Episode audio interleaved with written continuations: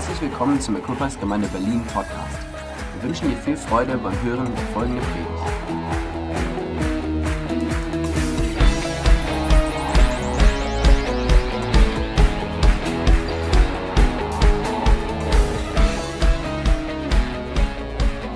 Ich möchte einfach sagen, ich möchte euch heute, heute Morgen, will ich ja schon so, heute Nachmittag ein bisschen provozieren. Ist das okay? Weil ich, weil ich glaube, dass äh, trotzdem auch das, was Pastor Jürgen schon gesagt hat, dass Gott eine Atmosphäre gesetzt hat. Ich glaube, Gott hat auch einen Plan für diesen Nachmittag, was er sagen will. Äh, und ich, ich habe eigentlich nichts zu sagen, wenn Gott nicht vorher zu mir spricht, wenn Gott nicht mit uns unterwegs ist, habe ich nichts zu sagen. Aber deswegen glaube ich, dass Gott einfach ein paar Dinge provozieren will. Und ähm, ich weiß nicht, ob ihr die, ihr könnt ja schon die PowerPoint ähm, hochwerfen. Und der Titel heute ist Liebe absichtlich. Live on purpose. Ich weiß, es ist äh, leicht grammatikalisch vielleicht nicht ganz so richtig, aber lebe absichtlich. Das ist etwas, was ich ausdrücken will, wie wir unterwegs sein können, äh, wenn wir das Richtige tun. Äh, was heißt das Richtige tun? Dann komme ich auch noch dazu. Aber live on purpose, leben mit Absicht, könnte man sagen in Deutsch. Aber ich möchte für heute einfach diesen Ausdruck nehmen. Lebe absichtlich. Tu es absichtlich. Und ich weiß nicht, ob du dann morgens aufstehst, ob es einfach ein Zufall ist oder ob du es absichtlich machst. Aber ich möchte auch heute Morgen sagen, dass ich glaube, dass jeden einzelne von euch geplant war, der hier sitzt. Manche mehr, manche weniger. Aber die meisten von euch war eine, eine, eine Resultat einer Planungsgeschichte, wahrscheinlich von deinen Eltern äh, vielleicht warst du in dem Sinne ein Überraschungspaket vielleicht für deine Eltern. Ich weiß es nicht. Ich war einer dieser Überraschungspakete. Äh, aber nichtsdestotrotz, ich bin voller Zuversicht, dass Gott einen Plan hatte für mein Leben und wollte, dass ich hier bin. Und ich glaube, dass Gott will, dass jeder Einzelne, der hier sitzt, auch hier auf dieser Erde ist. Gott hat einen Plan in dein Leben. Und wir wollen ein bisschen davon hören, äh, was das bedeutet, absichtlich diesen Plan nachzufolgen und nachzugehen. Ähm, jeder hat eine Geschichte. Jeder, der hier sitzt, hat irgendwie etwas, was sie mit sich bringen. Jeder hat eine Geschichte, wenn dein Leben so wie ein Buch ist, was ich hier vorne hier aufgeschlagen habe. Jeder hat eine Geschichte, die geschrieben wird. Und entweder wir können ein Stück weit auch das selbst mitgestalten, selbst mitschreiben. Ich glaube, Gott hat eine Geschichte schon für dich geschrieben und du bist der Held in dieser Geschichte. Du bist der absolute Hauptdarsteller für deine Geschichte. Ich glaube, wenn Gott über, über äh, Marie redet, wer ist Hauptdarsteller in Maries Geschichte? Marie. Wer ist Hauptdarsteller in meiner Geschichte? Ich. Und so sind wir alle Hauptdarsteller. Wir haben ja ein paar Schauspieler hier. Also freut euch, ihr habt, ihr habt das Hauptdarstellungsprogramm für euch. Also ihr seid alle Hauptdarsteller, wenn du Schauspieler bist. Ähm, und du hast ja den Part bekommen, weil Gott diese Part wollte für dein Leben. Aber wir haben alle Dinge, die wir in der Vergangenheit mit uns bringen. Vielleicht Manche haben eine gute Erinnerung an die Vergangenheit. Manche haben vielleicht auch weniger gute Erinnerungen an der Vergangenheit. Und unsere Vergangenheit beeinflusst dem, wer wir sind. Aber es gibt eine, eine Aussage, ich weiß nicht, ob ihr Reggie Dabbs kennt oder gesehen habt oder gehört habt. Ich weiß, er war schon mal in Berlin äh, hier bei der Shout-Konferenz. Reggie Dabbs sagt immer, dass du kannst deine Vergangenheit nicht verändern, aber du kannst deine Zukunft verändern.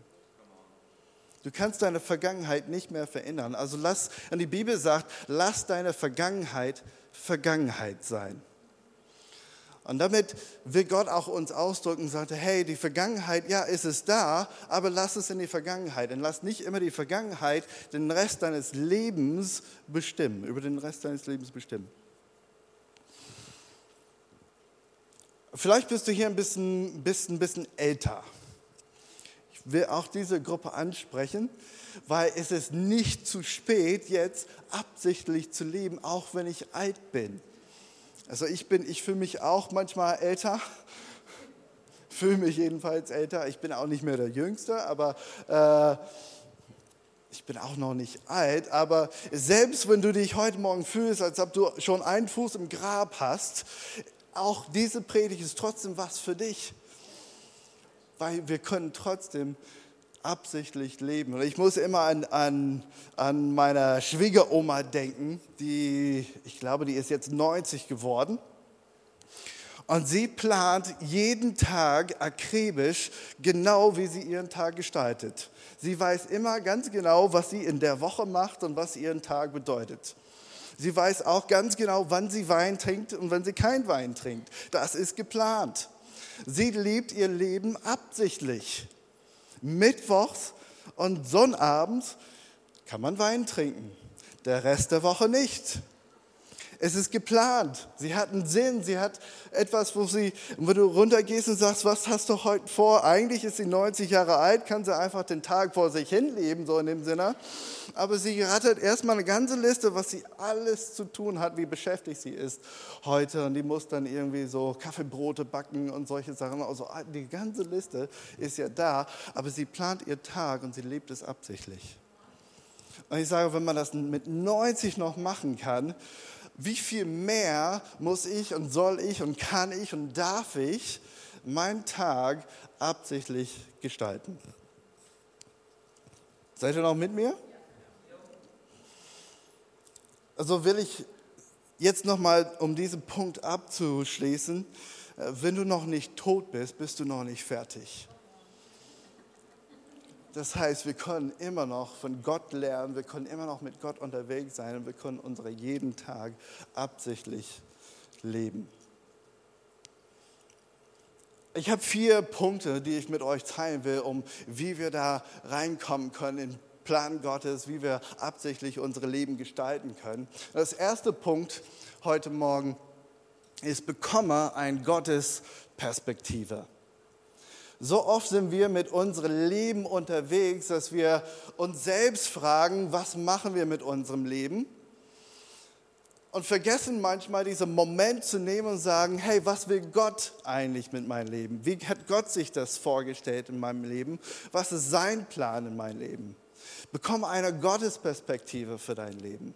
Das ist die Nummer ein Weg oder hier jetzt ist auch der Nummer eins Punkt, weil ich glaube, das ist das Erste und das Wichtigste, wie wir unser Leben absichtlich gestalten, weil dein Leben war schon vorher geplant von Gott und es ist, tut gut zu wissen, dass Gott einen Plan für mein Leben hat und ich mich, kann mich an dem orientieren. Wie oft suchen wir Orientierung in unserem Leben? Oder? Wie oft suchen wir Orientierung? Wir wissen gar nicht, wo wir hin müssen und hin sollen. Und wir sind hin und her. Und manche sagen, wir sind ein bisschen wie ein Blatt im Wind oder so. Aber es gibt einen, der einen Plan schon detailliert für dein Leben hat. Und das ist Gott.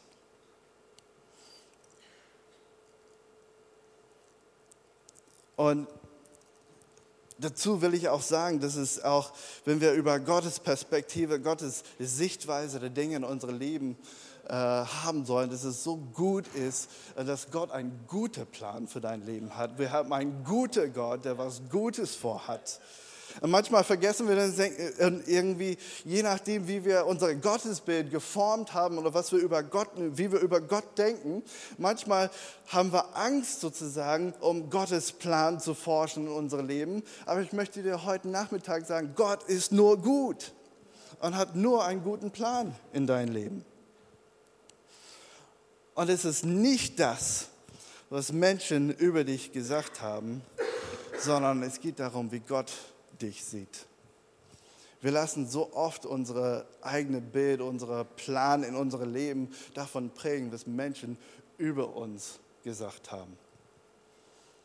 Und ich habe sehr liebevolle Eltern. Ich liebe auch meine Eltern, die werden mich auch bald besuchen. Aber es gibt einen Satz, den mein Vater mir gesagt hat. Ich kann mich bis heute genau daran erinnern, an diesen Satz. Und es hat ein Stück weit auch mein Bild von meinem eigenen Leben geprägt. Und das war gar nicht böse, war kein böser Absicht von meinem Vater, als er das gesagt hat.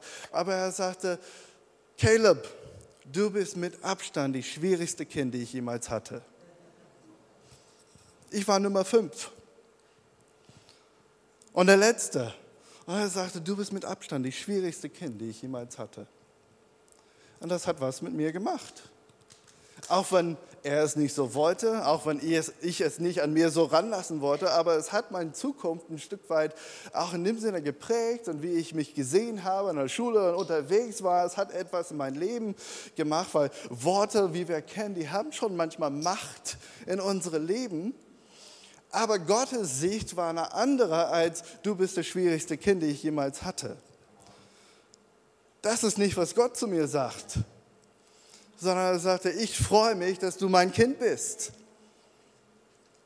Und wie wir unsere Vaterbild manchmal haben, das prägt auch so häufig unsere Gottesbild.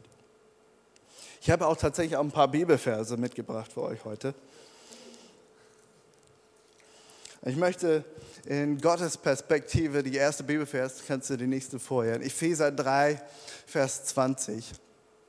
Er aber, der durch die Macht, die in uns wirkt, unendlich viel mehr tun kann, als wir je erbitten oder ausdenken können. Und jemand hat mir zu diesem Punkt gesagt, hey, denke so groß wie möglich, wenn du über dein Leben nachdenkst, wenn du dein Leben lebst. Denke so groß wie möglich. Lass uns einfach einen Moment nehmen und sagen, hey, wir denken groß, wir denken groß. Und es tut mir leid, Jürgen, aber ich glaube, irgendwann musst du dich wieder an nachmittags dran gewöhnen, weil die Gemeinde so aus allen Nähten platzen werde. Und dann kannst du dich nicht mehr über den Nachmittag beschweren, sondern du bist, äh, du bist freudig damit unterwegs, weil wir sagen, hey, wir brauchen Platz für Menschen, weil Jesus was tun will. Jesus will was in Berlin tun, er will was in Teltow tun, er will was in Potsdam tun. Gott hat was vor. Und wir werden das morgens, vielleicht dreimal morgens, vielleicht brauchst du fünf Gottesdienste am Tag. Und wir freuen uns darüber, weil jeden Moment, den wir mit Gott verbringen können, ist ein Moment, den es wert ist, oder? Auch am Nachmittag. Und egal wie groß wir denken, Gott kann mehr. Egal wie groß wir denken, und ich hoffe, du denkst groß, ich hoffe, dass du von dir selbst groß denkst, aber egal wie groß wir denken, ich habe ja letzte Woche ein bisschen über Potsdam berichtet und habe gesagt, hey, wir wollen tausend Menschen.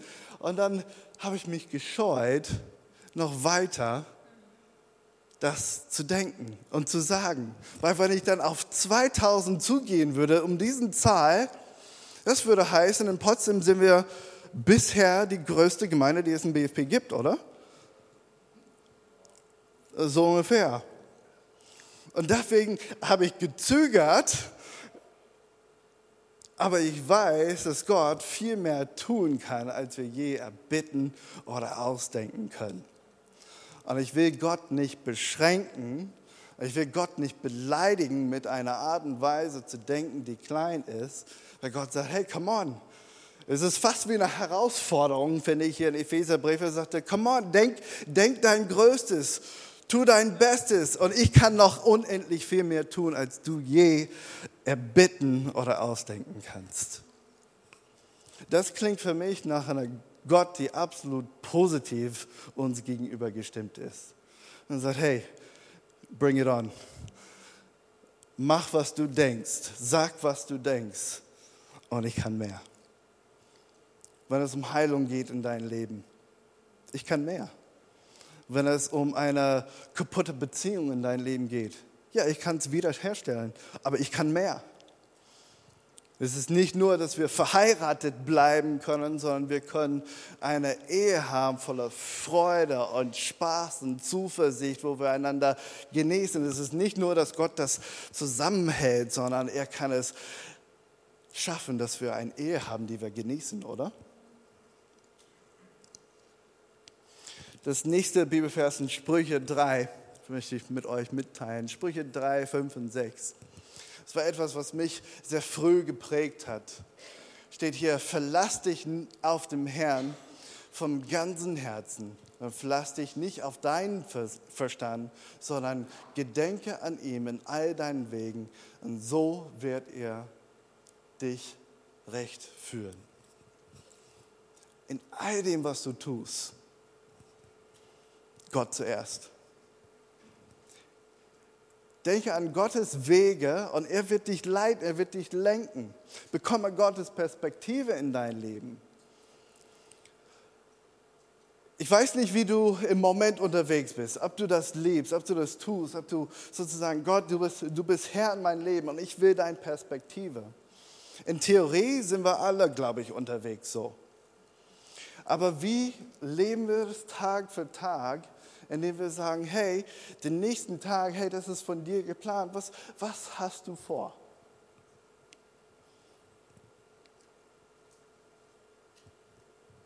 und dass wir uns auf Gott verlassen können und nicht auf uns selbst. Hier ist eine, eine Aussage drin, wo ich 100% mit übereinstimme. Wenn du dich auf Gott verlässt, wirst du nicht verlassen sein. So oft verlassen wir uns auf jemand anders oder etwas anders und fühlen uns am Ende verlassen. Aber Gott wird dich nicht verlassen verlassen.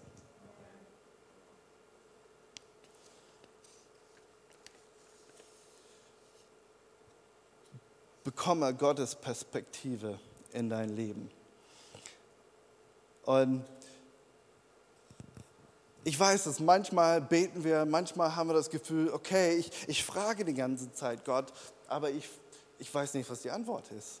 Ich höre nichts, ich, ich verstehe es nicht.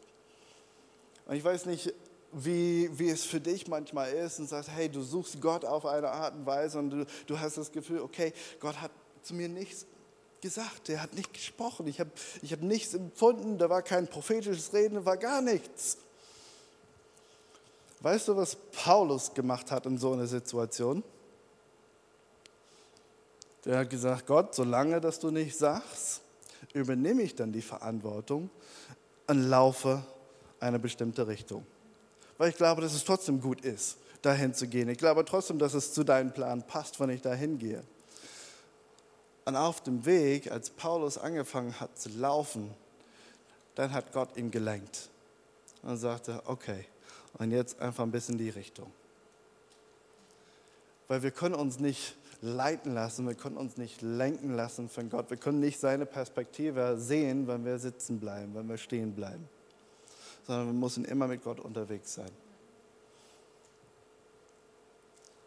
Und wussten wir, dass wir dann irgendwann hier am Nachmittag in der Kreuzkirche sein würden, als die Blissestraße dann abgesagt worden ist? Glaube nicht, dass jeder das geplant hat oder wusste, aber doch, Gott hat seinen Plan. Und ich bin davon überzeugt bis heute, dass Gott seinen Plan hier mit hat dass Gott seinen Plan hat für Friedrichstraße, für, für Potsdamer Platz hier an der Stauffenbergstraße, für hier in der Nummer 11. Wie auch immer diese Straße heißt. Aber Gott hat einen Plan. In jedem Ort, die wir bisher waren, will Gott das nutzen, um uns den nächsten Schritt vielleicht einfach zu zeigen. Wir wollen immer so gerne wissen, wo wir ankommen und vergessen aber den Weg mit Gott zu gehen. Wir, wir wollen immer da sein, aber doch braucht es einen Prozess, in dem Gott uns leitet. Und wenn wir mit Gott unterwegs sein, wird es ein guter Prozess sein, auch wenn es manchmal herausfordernd ist, oder?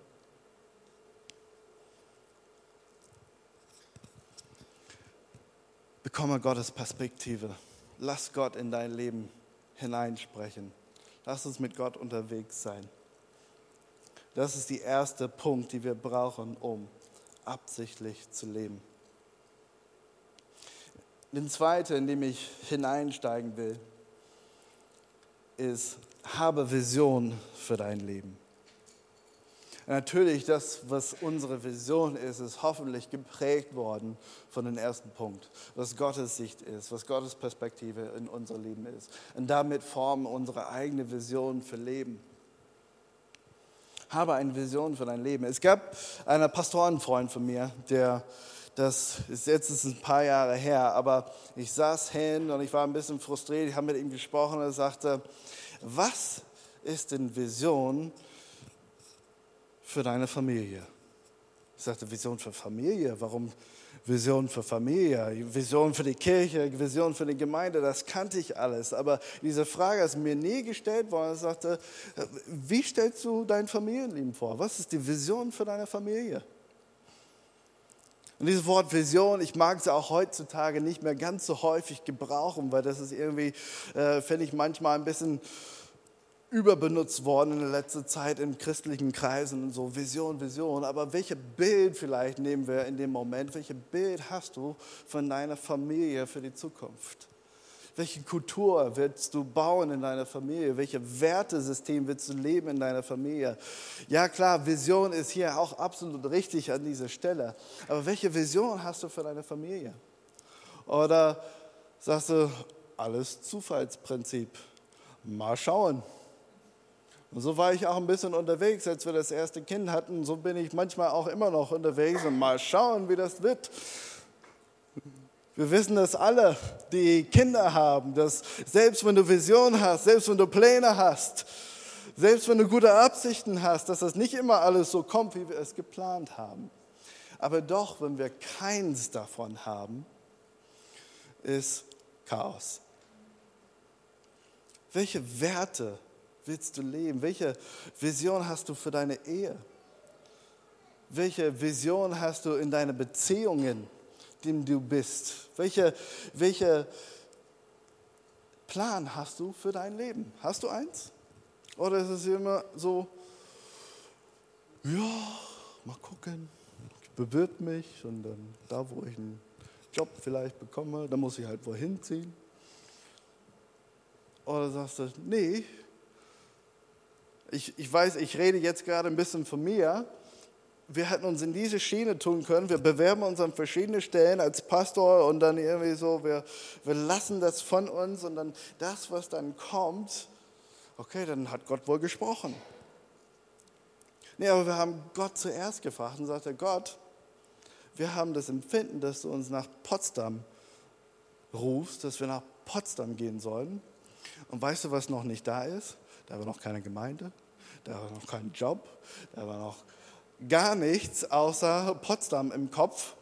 Aber Gott, das war Gottes Perspektive für unser Leben und wir sagten, okay, wir laufen damit. Und wenn es verkehrt sein soll, ein bisschen so wie Paulus sagte, okay, das ist das, was wir empfinden, dass Gott uns dazu berufen hat. Wir laufen damit und wenn wir damit unterwegs sein, Gott kann uns immer noch davon weglenken aber wir sind vorher mit dem Perspektive unterwegs und haben nicht gesagt, wir überlassen das den reinsten Zufall, sondern wir sind im Plan nach Potsdam gekommen. Da soll eine Gemeinde entstehen. Da sollen Menschen Jesus kennenlernen. Es ist mit einem Plan, es ist mit einer Perspektive. Wir machen es absichtlich. Ich bin Wahl-Potsdamer, absichtlich. Ich bin nicht da, weil ich einfach da bin, sondern es ist mit Absicht. Ich weiß es nicht, ob du das schon in deinem Leben gesagt hast oder gefragt hast, aber du kannst absolut absichtlich mit deinem Leben unterwegs sein. In diesem Punkt möchte ich einfach ein paar Bibelverse auch dazu lesen und geben. 1. Mose 26 bis 28 steht, da sprach Gott, wir wollen Menschen schaffen nach unserem Bild, die uns ähnlich sind. Sie sollen über die Fische im Meer, die, die Vögel am Himmel, über alles Vieh, die wilden Tiere und über alle Kriechtiere herrschen. So schuf Gott die Menschen nach seinem Bild, nach dem Bild Gottes schuf er sie. Als Mann, als Frau schuf er sie. Und Gott segnete sie und gab ihnen den Auftrag, seid fruchtbar und vermehrt euch, bevölkert die Erde und nimmt sie in Besitz, herrscht über die Fische im Meer, die Vögel in der Luft und über alle Tiere auf der Erde. Warum lese ich das denn überhaupt vor zu einer Lebensvision? Ich glaube zutiefst, und hier das, was ich hiermit zeigen will, so im Garten haben, damit wir herrschen, dass wir jetzt alle ganz viele Tiere zu Hause anschaffen sollen und dass wir Kaninchen und Vogel in so im Garten haben, damit wir herrschen können. So, so meine ich das nicht. Aber in diesem Moment ist mir klar geworden, als ich das nochmal gelesen habe, Gott gibt uns Verantwortung. Gott hat uns nicht geschaffen als Roboter oder irgendwas, was einfach ein, eine Geschichte, die keinen kein Entscheidungsweg gibt, wo es abläuft und wir können gar nichts beeinflussen, können gar nichts tun, sondern Gott hat uns geschaffen, dass wir Verantwortung übernehmen. Wir, über, wir übernehmen die Verantwortung auch für unser eigenes Leben und für unser Umfeld. Das, was in unserem Umfeld, haben wir eine Verantwortung, das zu gestalten. Das ist, was Gott hier ausdrückt in meinen Augen. Er sagte, hey, alles, was um dich drum herum ist, ich gebe dir, Mensch, die Verantwortung dafür. Also nutze deine Verantwortung. Und wir wollen als Gemeinde, wir wollen als Mensch, ich weiß es nicht, wie, wie du tickst, aber da war immer ein tiefes Gespür in mir. Und ich glaube, wir haben das alle, dass wir sinnvoll Leben gestalten wollen, dass wir, dass wir einen Sinn haben wollen in unserem Leben. Es gibt, glaube ich, kaum einen Mensch, mit dem ich gesprochen habe, wenn überhaupt, dass jemand sagte, ich möchte überhaupt keinen Sinn in meinem Leben haben. Hast du das Gespräch schon mal geführt? Ich weiß es nicht, vielleicht hast du das, aber ich habe noch nie irgendjemanden kennengelernt, der sagte, was soll's? Ist alles sinnlos? Alles gut so. Weil wir brauchen keinen Sinn in unserem Leben. Ich glaube, wir haben alle zutiefst irgendwie so dieses Gespür haben, dass wir etwas Sinnvolles gestalten wollen mit unserem Leben. Und ich glaube, das ist, weil Gott uns so geschaffen hat, einen Einfluss in unser Umfeld zu haben, Verantwortung in unser Umfeld zu haben und in unser eigenes Leben. Das nächste Folie. Möchte hier Johannes 14, 19, die zweite Hälfte denn ich werde leben und ihr werdet auch leben. In Johannes 10, 10 steht, ein Dieb will rauben, morden und zerstören. Ich aber bin gekommen, um ihnen das Leben in ganze Fülle zu schenken. Jesus und Gott lädt absolut ein, zu leben. Pastor Jürgen hat vorhin gesagt, ja, wir sehen uns nach dem Tag, Tag, wo wir in Ewigkeit sein können, wo wir mit unserem Gott unterwegs sein können. Weil das, was er auch jetzt vorbereitet, wird umso besser sein als das, was wir hier erlebt haben. Aber nichtdestotrotz, er lädt ein zu leben. Und das Leben, sagt er, schenke ich in Fülle. Manche von uns haben mehr Fülle als andere. Aber Gott will absolut, dass wir das Leben sehen, dass wir das Leben wahrnehmen, dass wir Verantwortung übernehmen in unserem Leben, in unserem Umfeld. Und er will, dass wir Leben absichtlich gestalten. Also habe für dein Leben eine Vision. Ich möchte einfach jetzt hier drei verschiedene Unterkategorien, wie ich das Leben vielleicht ein Stück weit einsortieren würde. Familie oder Beziehungen. Da habe ich schon darüber gesprochen, über Familie. Und auch hier setze Ziele deine Werte entsprechend. Wie vorhin gesagt, von bekomme eine Gottesperspektive. Ich hoffe und äh, ich ermutige euch, das euer Perspektive und Werten prägen zu lassen, aber setze Ziele in dem, was unsere Werte entsprechen. Ich gebe ein Beispiel dafür. Mein, meine Familie war es ein absolutes Wert, sonntags im Gottesdienst zu sein. Das war ein Wert, den wir als Familie hatten. Es wurde auch gar nicht großartig diskutiert ich habe es nicht mal versucht als Kind, weil ich wusste, das war der Wert in unserer Familie. Selbst wenn ich sage, dass ich keinen Bock habe, das ist vollkommen egal, weil unsere Wert als Familie ist, dass wir Gott ehren wollen an den Sonntag. Dass wir diese Zeit blockieren und sondern für uns, das ist unsere Zeit als Familie, in Gottesdienst zu gehen, was ein absoluter Wert war. Und ich, weiß, ich, es kam mir nie in den Sinn, irgendwas anders zu denken als Kind. Ich habe es nicht mal versucht. Ich weiß, das sind nicht alle so gestrickt wie ich. Die, manche sind böckiger als ich war als Kind und haben es versucht und, und äh, beschweren sich oder was auch immer. Aber es war für uns ein absoluter Wert. Auch andere Dinge, die wir in unsere Familien gestalten. Also manche von euch haben vielleicht den Wert, dass man die Schuhe zu Hause aussehen soll. Das ist ein absolutes Wert. Wenn du reinkommst, also das kannte ich vor Deutschland irgendwie nicht. Das, das ist ja irgendwie unhöflich, jemanden zu bitten, den Schuhen auszuziehen in den USA. Ich wusste es nicht, dass es unhöflich war, aber im Nachklang, wo ich sagen würde, okay, man würde sich gar nicht trauen, dass jemand die Schuhe auszuziehen hat, äh, zu sagen. Dann kam ich hier rein und ich bin einfach so, ich war damals meine amerikanischen Ich und ich laufe einfach rein und dann irgendjemand hat mich gesagt, kannst du deine Schuhe bitte ausziehen? Und ich gucke den an, ich denke, ist das ein Witz oder meinte das ernst? Weil in dem Moment war ich beleidigt. Ich denke, nee, will ich nicht. Ich mag keine Füße. Ich will deine Füße eigentlich auch nicht sehen. Pack die ein. Das war für mich der höhere Wert in dem Moment. Aber wir sind alle mit verschiedenen Werten und Dingen unterwegs. Und ich bin richtig an meine Mutter letztes Mal, als wir in den USA waren, so hatten wir einen Konflikt, weil Josiah einen Stock ins Haus reingebracht hat. Das war für uns zu Hause. Wir wohnten da halb in Wald in Eddigerhausen, wo wir gewohnt haben. Da waren ganz viele Stöcke. Man konnte es ja gar nicht so richtig vermeiden, haben wir auch gar nicht versucht. Und dann hat Josiah einen Stock bei meiner Mutter ins Haus reingebracht. Und dann hat er eins abbekommen von meiner Mutter lass den Stock draußen, Stöcke gehören draußen. Der war zwei. Ich sagte, wir haben das nie geprägt bei uns. Du musst ihm erklären, der war tot beleidigt und hat geweint und was habe ich falsch gemacht und so weiter. Ich sagte, ich habe meine Mutter gebeten, ich sagte, erklär es ihm. Sie sagte, nee, das ist nicht meine Wert. Ich will das nicht erklären, das ist mein Haus.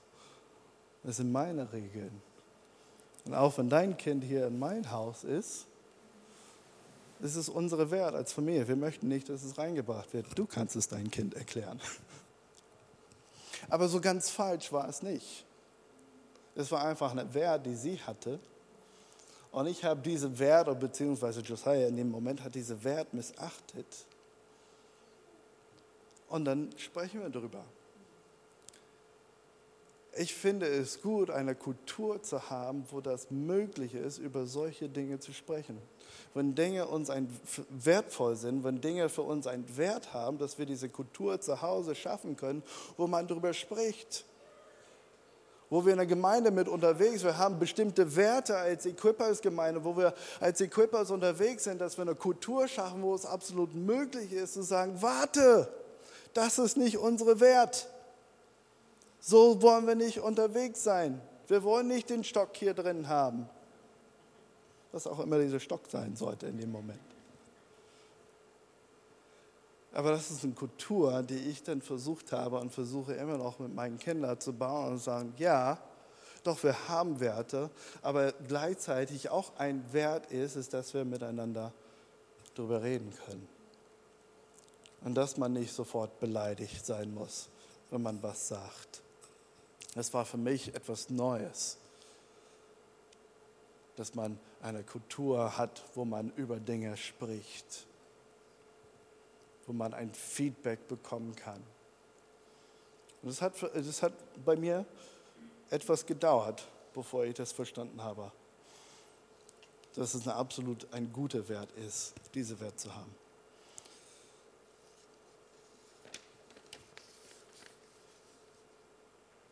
Damit ich die Zeit nicht verliere, bewegen wir uns weiter zu, sei ein guter Verwalter. Es ist absolut für mich Teil davon, absichtlich zu leben, in verschiedenen Punkten. Ich möchte einfach den Bibelvers in Kolosser 1 lesen dazu.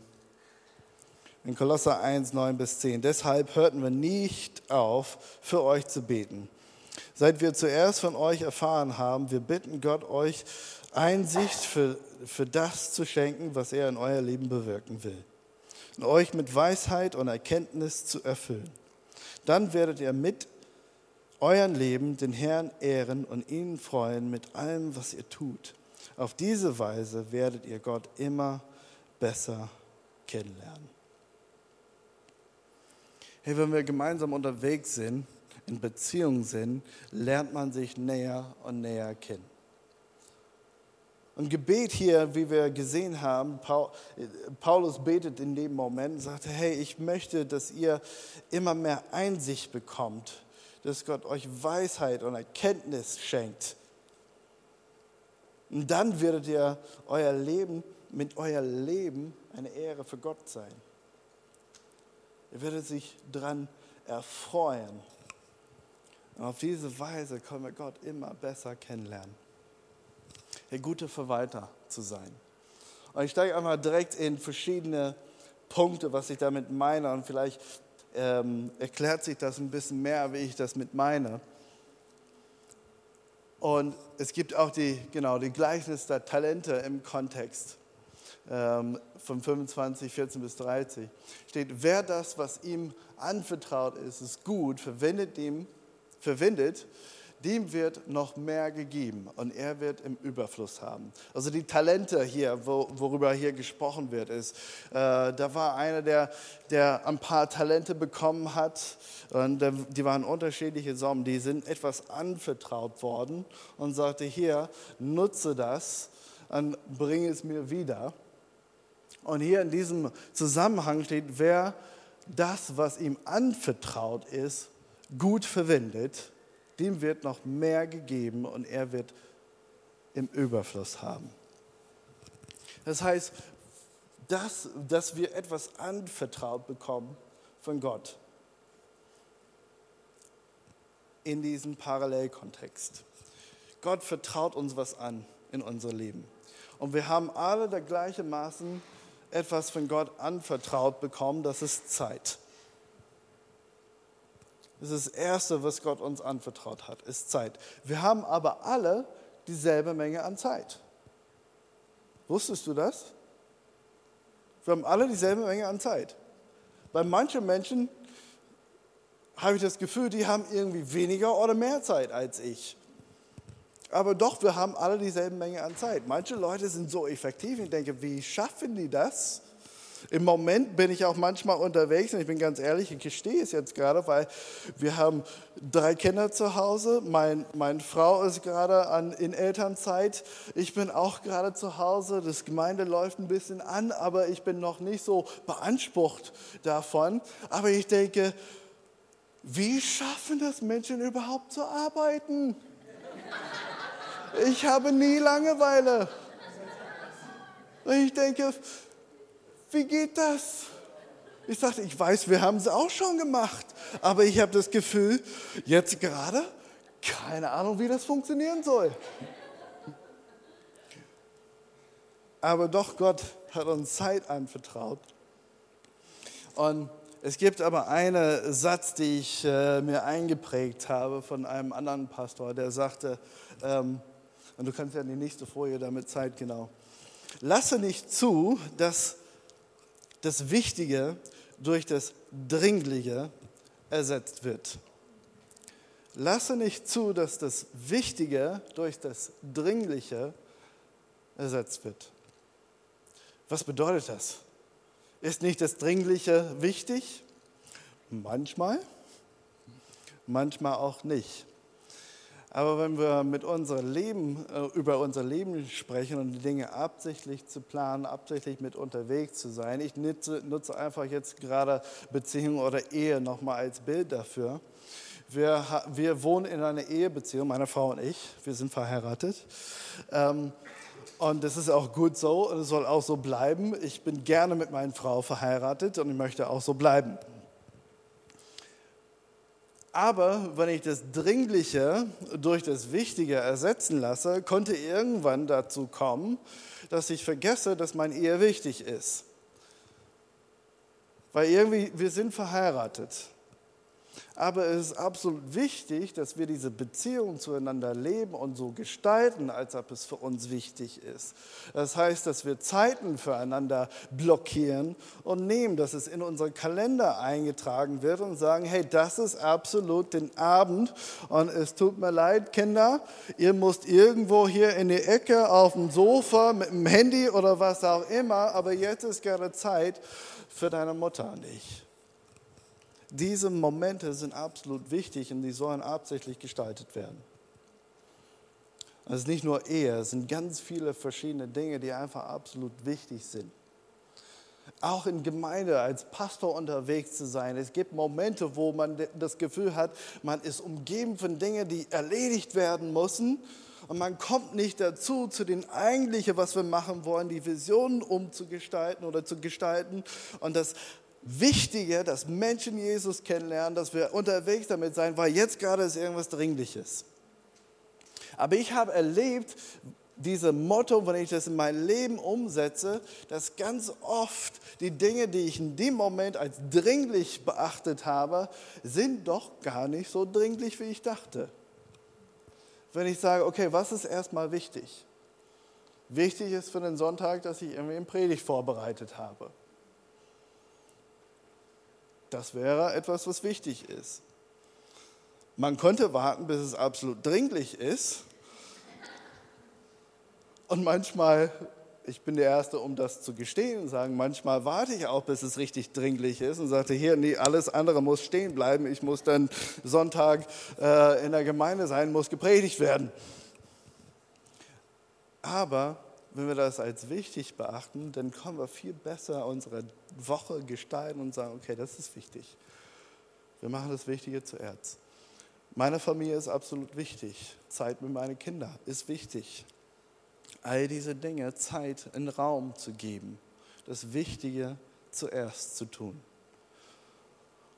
Und wenn du damit unterwegs bist dann irgendwann merkt man, okay, dieser Anruf, den ich am Anfang der Woche bekommen habe, wo es so absolut dringlich war, kannst du mit mir treffen, wie können wir sprechen oder was auch immer.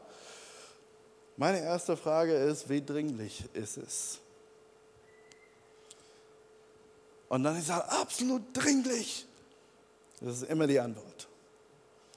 Und dann frage ich, kann es bis morgen oder übermorgen warten? Und meistens, doch, es kann bis morgen oder übermorgen warten. Dann trifft man mit sie und sagt, du hattest was Dringliches auf dem Herzen. Worüber wollten wir sprechen? Weißt du, ich weiß es gar nicht mehr so genau.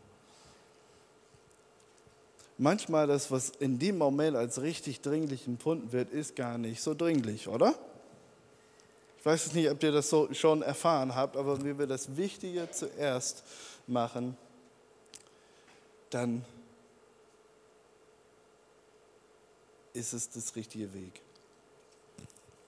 Es gibt auch Geld und Begabung und all diese Dinge mit Gott uns versorgt. Und ja, das ist ein bisschen altes Testamentdenken manchmal, äh, sagen mir manche Leute, sagte, aber wenn ihr über Geld sprecht, das ist irgendwie altes Testament und wir sind frei von diesen ganzen Gesetzen und so weiter. Und er, also es gibt ein paar verschiedene Sachen zum Thema Geld. Erstens, das Zehnten ist eingeführt, bevor es überhaupt ein Alten Testament gab oder ein jüdisches Gesetz oder irgendwas anderes. Das war von Anfang an ein Prinzip Gottes, dass wir was zurückgeben von dem, was wir bekommen von ihm. Dass er uns versorgt und er möchte was davon zurück. Das ist ein absoluter prä-jüdisches Gesetzprinzip.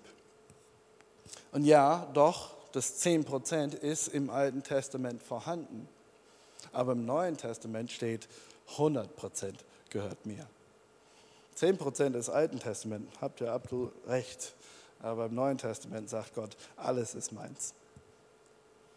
Und wenn wir mit diesem Prinzip unterwegs sein können, dass wir das verwalten, was Gott uns anvertraut hat, 100 Prozent gehört ihm, dann natürlich gebe ich ihm das, was er von mir haben will, diese 10 Prozent zurück weil es ja eh seins ist. Was ist, wenn jemand dir jetzt gerade 5000 Euro schenken würde? Sagte ich, schenke ich dir. Aber übrigens, kannst du mir 500 davon zurückgeben? Wie würdest du reagieren in dem Moment? Nee, ist meins. Sorry. Würdest du es wirklich tun in dem Moment, weil es in dem Moment, wo er das, dir die 5000 Euro in die Hand drücken würde, sagte, aber kannst du mir 500 davon geben? Nee, das hast du mir gegeben. Hast du gar nichts damit zu suchen. Lass mich damit in Ruhe, ist mein Geld. Manchmal sind wir aber so als Menschen unterwegs. Und weil die Zeit schon ein bisschen fortgeschritten ist, will ich aber trotzdem noch diesen Punkt abrunden und abschließen und sagen, dass Gott absolut unsere Versorger ist. Und wenn wir das verstehen und erkennen, solche Dinge wie Geld oder über Geld zu sprechen, das ist, das ist einfach absolut nicht mehr so wichtig in unserem Leben. Weil das Wichtige ist, ist, dass Gott uns versorgt. Und dass wir das verstehen und erkennen, dass, hey, absolut alles, was ich habe, habe ich von Gott. Das ist meine tiefste Überzeugung. Und so will ich auch gut damit umgehen. Ich will gut, und das ist ja nicht nur Geld, das ist unsere Zeit, das ist unsere Begabung. Manche Menschen können singen. Manche Menschen können singen, aber das, das, was ich von Gott bekommen habe, er hat mich damit versorgt, also kann ich es auch nutzen. Egal welche Begabung du vielleicht hast. Gott versorgt uns. Und ich glaube, das ist der höhere Wert, wenn wir über ein guter Verwalter, ja, wir wollen alle unsere Sachen, die wir haben, auch gut verwalten, gut nutzen. Aber um Verwalter zu sein, muss wir verstehen, wo unsere Quelle ist, wer uns versorgt, wer mit uns unterwegs ist.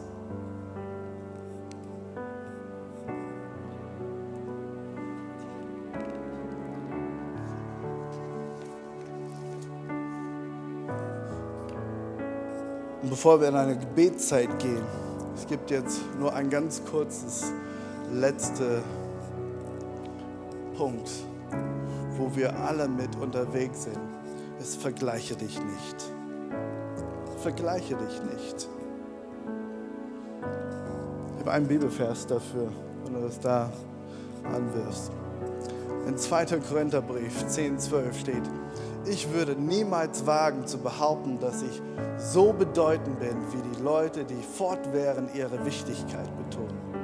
Sie vergleichen sich nur untereinander und messen sich nur aneinander.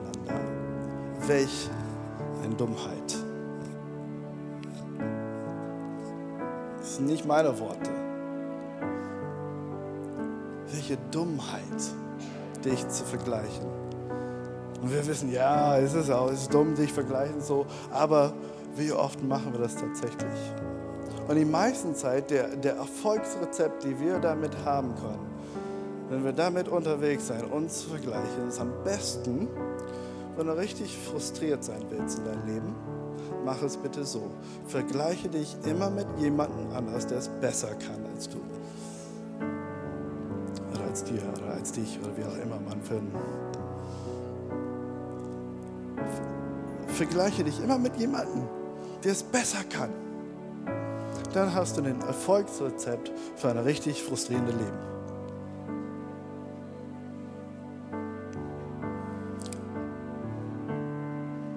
Aber manchmal sind wir genauso unterwegs. Sagte, wenn ich die Figur hätte, würde mein Leben so viel besser sein. Wenn ich ein Bart hätte, so wie Caleb.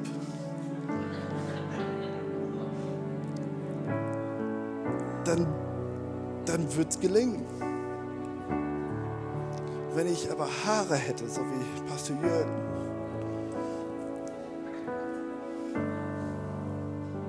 dann wird mein Leben so viel besser. Lachen alle drüber, aber doch machen wir das immer wieder.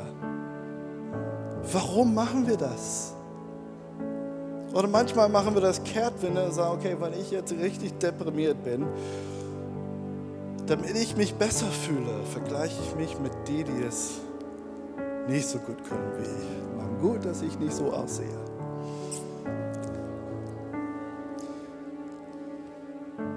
Mann, gut, dass ich nicht diesen Job habe. Mann, gut, dass ich keine Haare habe. Weil wir irgendwie diese Not in unserem Herzen verspüren, dass wir wertvoll sein wollen. Aber ich möchte heute Nachmittag dir einfach sagen, du bist wertvoll. Gott hat dich geschaffen, gewollt, geplant. Du bist wertvoll und du musst dich mit niemand anders vergleichen.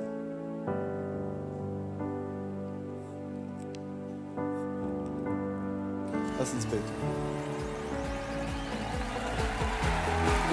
Weitere Informationen findest du auf www.equippers.de oder auf Facebook Equippers Church Berlin.